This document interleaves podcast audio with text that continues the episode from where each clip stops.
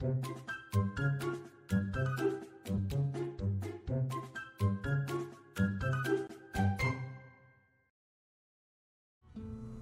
大家好，欢迎收听《给个说法》，我是德意法律事务所的 PD。然后我们今天要来录律师闲聊，所以我们找了呃苏庭轩苏律师，还有严明哲严律师，我们来聊一下，因为现在十二月了嘛，所以我们现在要来聊一下那个律师应该要放榜了，律师考试。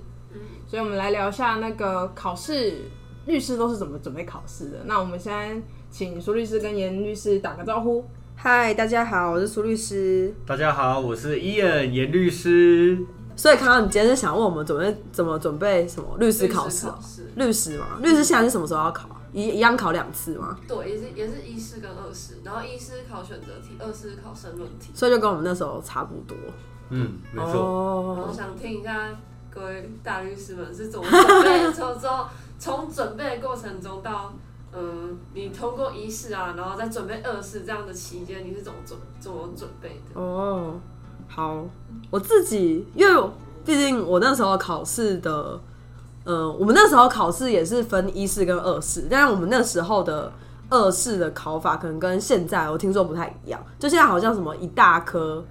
一题吗？严律师是这样吗？严律师应该是比较新的，一题一百分，一题一百分。我们那时候没有那么残嗯残忍，我也不知道哪样比较好。反正我们那时候一大科可能就是可能有四题之类的，好像有点印象薄弱，但就没有什么一题一百分，就感觉打击率很低。我也不知道。对，然后我自己是有补习，然后我那我们那时候呃的补习班有两种课程，一种是什么两年，然后可以。好像可以反反复上还是怎样？保证班那种吗？还是他们反正那个都只是他们开课的名词嘛。他保证，但你没考上，他还是会收钱，就不会因为你没考上就退费。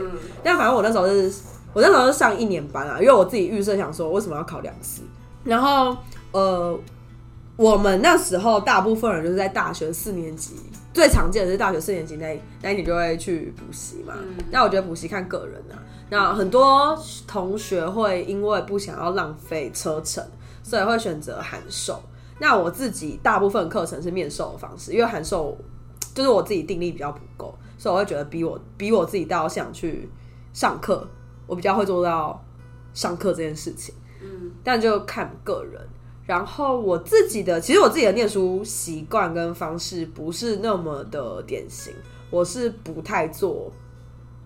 那叫什么？不爱做读书计划的，嗯，就是我是一个比较 自由奔放的灵魂。我不知道其他人有没有做读书计划，我做超多的，我就是排满满。那你有照表操课吗？有，就是我，那你因为我会空一天，比如说一二三，哦，你都休息是不是？对，你你最后一天一定会留一个空，就是用来补前面。哦，没错，我跟我这倒是这倒是真的。我一开始也会做，就是一周的周计划，嗯，然后后来发现我都会运用，就是我会排大概。我通常是排五天，就我会让我自己周休二日。那但是后来周休二日的时间都会拿来，就是补补前面没有做到，或是没有照表抄课的地方。然后我就发现这个读书计划根本就是写开心的。就我个人的状况是这样。所以，那我想问一下，那读书计划是一定要写下来吗？因为我自己列读书计划，我是在脑袋里面想说，我。这个礼拜一定要完成什么，然后每天各自要。可是我我觉得你有规划就行了，而且你这问问他就不准了，他就不做啊，他就不做读书计划。对啊，我自己的方式是这样，就是我会定比较长远一点点的目标，就是我不会规划我每天要念什么，因为有的时候我规划了明天要念，比如说公司法，但偏偏我。今天就是明天一到，我今天起床就是一个刑法的心情，所以我就想念刑法，可是刑法可能 昨天念过了，所以所以就是其实我我发现我没有办法真的照我本来的想象中的规划操作跟运作，那所以我后来的做法就是，譬如说，反正你的最长远目标，比如说八呃八月，嗯，比较多，八月前可能就是你书全部都要念完一遍或两遍之类的，所以我可能比如说每半年就是会定一个比较长期，就是。比如说到明年一月的时候，我应该要念完哪些东西，然后就是在这段时间内自己去调整，可能会比较好。那我会，我可能会用一个月作为单位啊，就是因为一周我觉得变化性太强，但是一个月可能你中间就有很多任性的弹性，但是你这一个月内就是一定要念完哪一科或怎么样。嗯，那有些人是有呃，我听过很多种念书方法方式，那我自己是习惯一科一科把它念完，嗯，就是我会觉得这样比较有个终结的感觉。哦所以那当然有些人会觉得有个缺点就是，哎、比如说我现在念民法跟刑法，那会不会对？然后会不会等我接下来第二个月念行政法、公呃前面就忘了跟公司。法，我做就读书计划就是前面就忘了，就是对，有些人会是这样的想法，所以就会说每一科都要沾到。但我觉得这真的看个人，因为讲实在话，啊，你每科都这样念，会不会每科的第一页都会忘记？那不是一样嘛？所以重点就是你有没有背起来。嗯所以我是觉得你要找到你自己习惯的念书方式。所以我那时候一开始准备考试的时候，我也是参考很多就是考上人的那个。就是那个 PPT，现在现在小孩看 PPT 嘛反正我会看心得分享，然后就发现所有考上的人都会做读书计划，所以我那时候也觉得我完蛋了，但结论就是，因为不不做读，我自己觉得，因为没有做读书计划的人，根本没有办法分享他的读书方式给别人。哦。我对我，后来其实是这样认为的，嗯。像很多人会组读书会，我也是不组读书会的人然后逻辑一贯，就是因为读书会会有进度，我是一个自由奔放的灵魂，我没有办法跟着别人的进度。不要禁锢我的灵魂。对，那你跟着别人一起的时候，你不遵守那个进度，基本上你就是造成大家的困困扰扰。，嗯，所以我其实蛮独自念书的，我念书是一个蛮蛮独自派的，对。然后我是一本书主义，哦，对，我会挑到一本我觉得适合的书，然后我就至少把它 K 完。那当然，如果比如说有补习啊，或是有些同学有有介绍，或是大家分享的什么书，就是当补充的，补充在这本书里面。嗯，那基本上我觉得这样会比较安心，因为你至少有把一个东西念完。嗯那这本书既然是因为大部分的一本书主义，你选的还是大家推荐的书嘛，那大家都念这一本，基本上大家不会落差太大。嗯所以我会觉得，至少你把这个念完，你就会有一定的程度，你可以比较不会紧张。嗯我自己是这样啦。然后我的念书方式，嗯，大概是这样。然后我呃，回到刚刚的准备考试的整个时程来讲，八月是一试嘛，然后是我记得十月是二试嘛，，对，在八月以前，基本上就是以准备二试的方式在念书。嗯，对，这是有一点点投机的做法。那 我觉得，因为一试跟二试有些考科是重复的，那你以二试的方式在准备那些一试也会考的考科，一定没有问题，因为二试是申论题，所以你如果申论题没有问题，简一试简单来说，除了一些比较细致要背的东西，就是比较死背的，条文啊，或者是数字的一些，因为它考试可能会考的比较是数字，可是你说什么，那都通常常见就什么消灭时效那些，你会你都念了二试，你会不会一试的那种时效嘛？哦。我觉得不至于。短期时效什么那些考试申论题会用到的，你就会啊。然后刑法，我那时候不太考刑度，哦，所以就是分则的那些数字，我印象中不太考啊，我不知道现在状况怎么样。那可能会涉及到二试比较会考，比较不会考到，可是一试可能会出现的，可能会是一些什么缓起诉条件啊那，种刑罚论那边的，对可能会是这类缓刑、缓起诉，大概这类的。我印象中，对，所以我觉得以二试的方式去准备一试的重叠考科，基本上不会有太大的问题。那接下来就是一试前，当然就是要冲一下那些二试可能不会考的科目，嗯，什么强制，像什么强制执执行跟票票据票据法嘛，嗯，对，国司国公。啊，对，国际司法跟国际公法。法，法学英文哦，真的，对，反正就这类的，对，大家我自己的念书方式是这样啦。然后我觉得一是在考前把考古题写个，我自己是写大概一两年份，然后把它检讨完。我觉得其实一试就可以上场，我听过很多人都说，就是你前面就是准备二试，然后考前一试考前大概一个月准备一试就好。我听我听过很多人都这样讲我。有听过上榜人都是这样准备，基本上意思就是一直刷考古题嘛。然后我我个人是不管我那一题是对还是错，我会全部检讨一次。但我考上的那一次吧，我印象很深刻，我一试的公布的成绩是四百七十六分，而我我我有点没概念了，满分是多少？六百吗？满分六百，六百哇，很高，哦，所以很高。对，公布出来的一定高，公布出来的一定高我我。记得我那一年考要通过一试的分数大概是三百七，哦哦那那我我那个时候考四百七十六，哦，对，那接着就是进入二试的准备阶段三百七。嘛，我记得我三百六被刷掉。呃，对，三百七，三百七。那二试的准备阶段，原则上面来讲，我个人也是，就是我我每一科一定都要有一个教科书，嗯，因为我是教科书派的人。嗯，哦。教科书对啊，教科书读读熟之后，我会拿，比如说呃，因为学校那时候还是学生的时候，基本上学校都会有一些网那个图书馆的线上资源，嗯。所以我可能就会去一些那种资料库里面就是搜期刊搜期刊、搜文章。哦。嗯。然后那个时候我自己有读组一个读书会，我们基本上就是，比如说我们就约定好，假设我们这个读书会，我们的计划是要读假设亲属法好了，我们就约定说好，我们就看某某老师的亲属法的教科书。那我们每每一个礼拜开一次读书会，那那个读书会我们就会约定说好，我们在下周的读书会之前，我们的教科书进度大家自己回去跑哦。嗯那我们这是这个是大家自己要去回去读的。那我们读书会里面就是会挑文章，我们会分配谁谁谁，呃，最近某比如说某某老师有出了什么什么什么的文章，那你分配这一个老师的这一个文章，你分配另外一个文章，下个礼拜来跟大家报告来分来来跟大家报告嘛，那大家来讨论。哦，那我们那个时候，我们的读书会总共有一二三一二三四五五五个成员。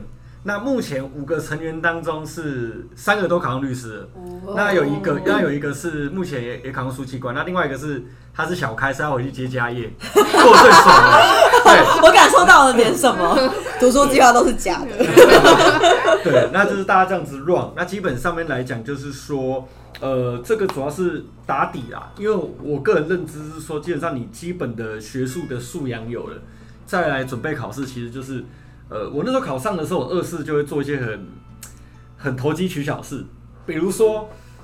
呃，最常出现的就是美呃有一科叫宪法嘛，宪法就一定会讨论到那个什么违宪审查的部分，那可能就会有什么美派跟德派，那反正美我我可能就很炫技，可能就是说，哎、再有一些提醒，我可能可以先带一些为什么会有违宪审查制度，我们可以追溯到美国的 Marbury vs Madison 的这一个判例。你这个准备多久这一段？对。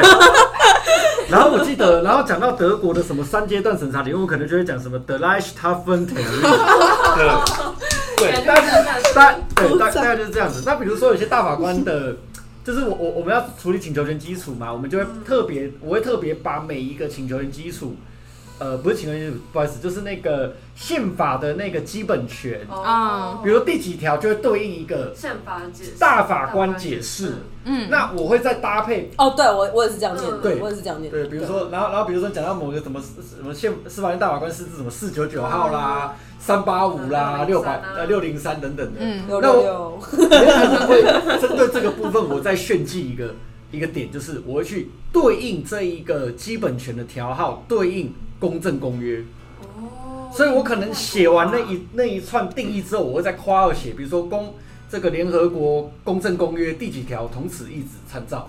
啊，哦，我会让老师觉得说，哇，我好像是比如说读国际法组的学生。嗯，嗯那比如说我在写宪法的时候，我可能假设一些刑诉也可能会跟公正公约联联动到，我也会去处理这个部分。嗯，对，这是学霸的念法，对啊，真的很厉害。因为我们老师跟我讲说，如果你没有办法背得准确，你就不要写这些。哇，而且而且说真的，我也没阿月他就背的很我准确。我。就对啊，就背，而且我只背条号，我我没有背，比如第几第几项。哦。反正写条号我不会错啊，你可以说我背的不够精确，但你不能说我背错了。对，哦，对，然后可能会尽量挑一些可能最常出现的的题型，或者是你不管写什么，永远都可以把它写上去的司法的实物字号。我因为我我没有那么聪明，嗯，我当然我会多写这种东西，让老师觉得说，哎、我好厉害这样子。哎、对他讲到了一个点，就是那是呃，就是背几个可以抄或是运用的释字，释字在就是公法是这样嘛，然后在刑事刑事法的时候，其实也有某些判决是老师上课会特别提到，对对对。还有那种案例那种，呃，刑庭决议的对那一类的，嗯就是有些老师会建议，就是常讲的那几个背几个，可能这到底对考试有没有加分，我不确定，但是其实很多人都会背。嗯，那我觉得如果你有把握的话，可以就可以写。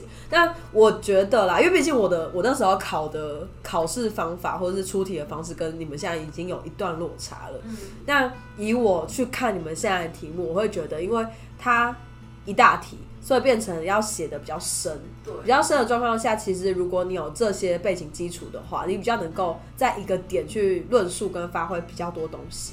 因为毕竟你们不是打的广，你们是要打的深深。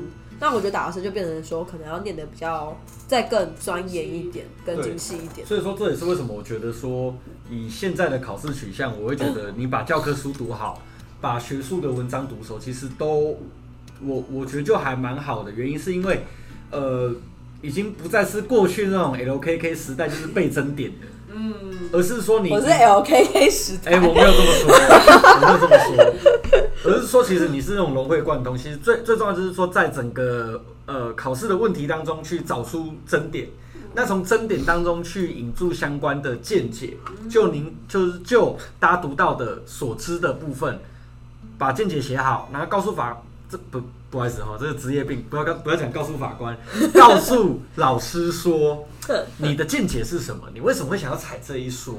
其实踩哪一说，因为以现在这种一题一百分的环境来讲，不太会再出现过去那种 LKK 的独门暗器了。嗯，而且我觉得以今年对今年最新的题目看起来，其实融会贯通，感觉是一个现在考试的趋势啊，嗯。就没有要你死硬硬背或者是硬去写一些整点，而是可能因为毕竟你考的如果是你就是律师的从从业人员，可能真的会希望你从你学习到的内容去反推你当律师你要怎么样哦在案件上去做运用。我的想象是这样，嗯对，大概是这样。对，有什大概是么？这样哦。对，但我觉得反正以你那么认真念书，你 OK 的啦，不要紧张，一定 OK 的。希望各位听众都 OK。好，好，哇，你真是个善良的孩子。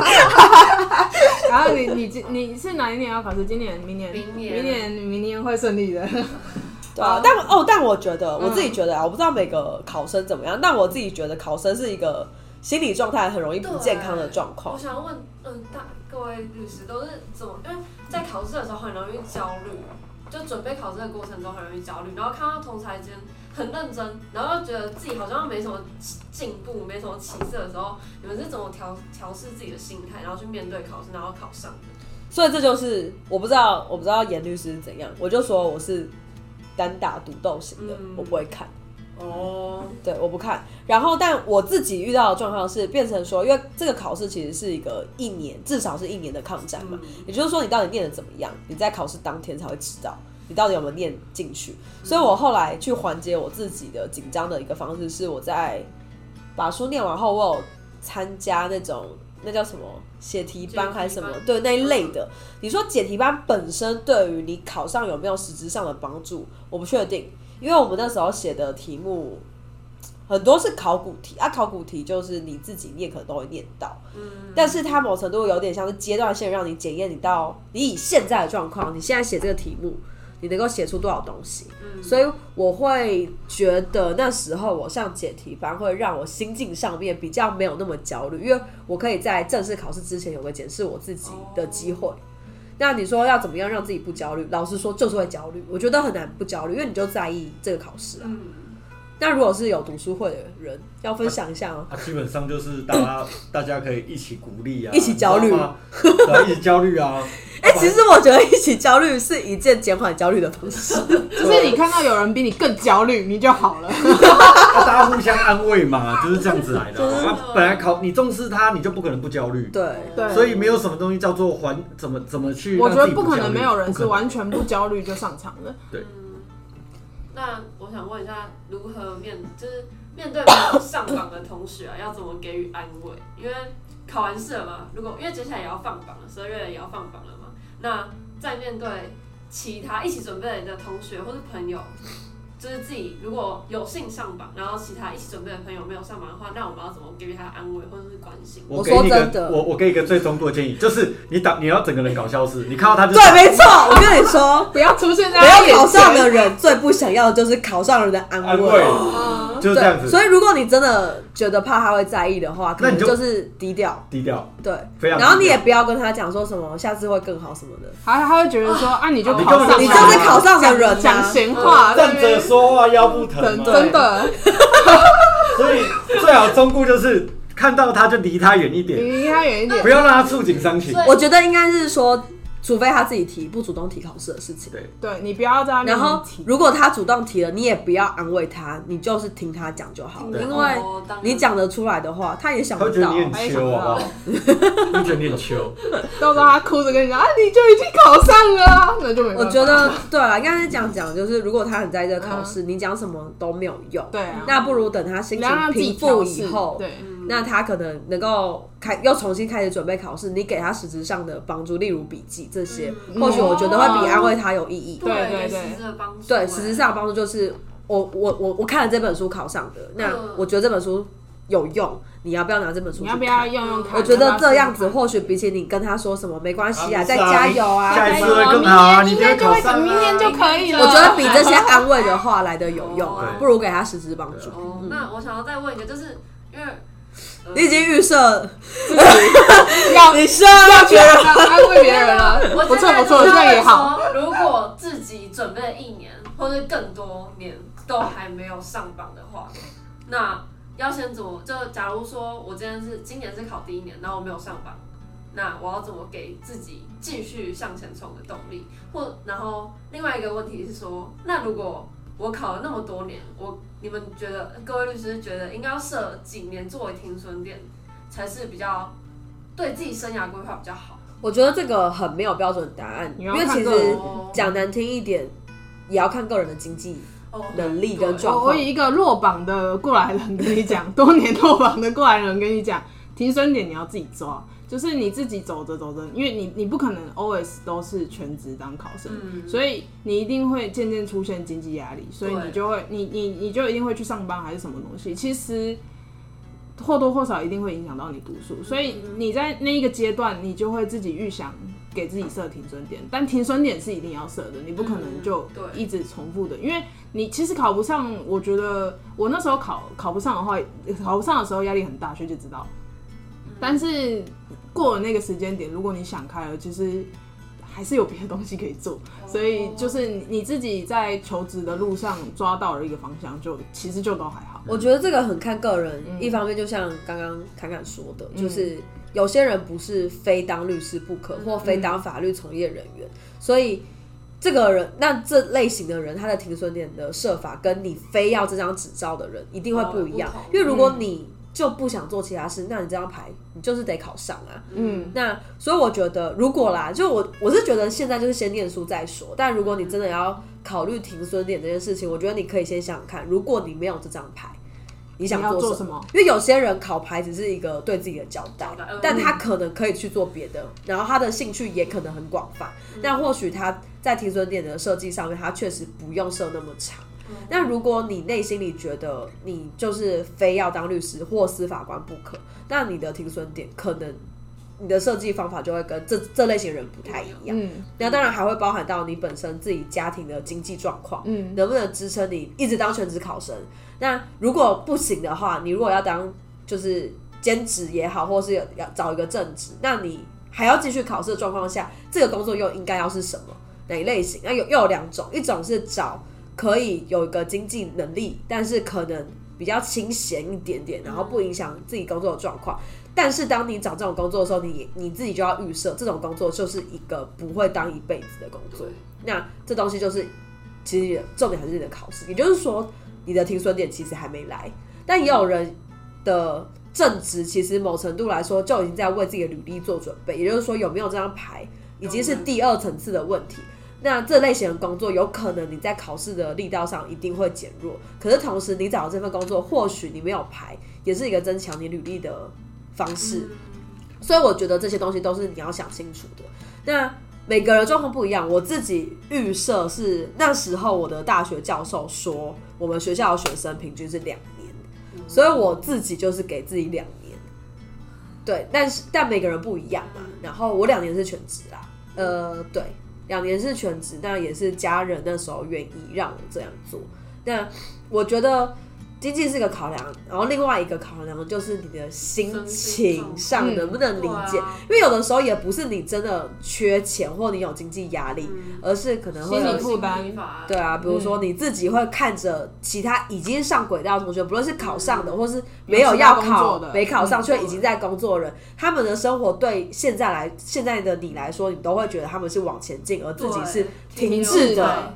那其实那个心理压力，有的时候我觉得比经济压力来的更严重，因为其实要赚钱的方式一定很多。嗯，但如果你因为自己的心魔过不去，那你就是在浪费时间。对，就是有时候其实纵然家人没给你压力，你一个人在家读书的时候，你都会给自己压力，就是你没有在工作，然后我就在这边读书，然后嗯家人其实可能对你没有别的想法，但你自己会觉得说，哎，啊，我这样子对对啊在家就对，我觉得有的时候心理压力反而大于经济压力。绝大部分我觉得都是心理压力比较多。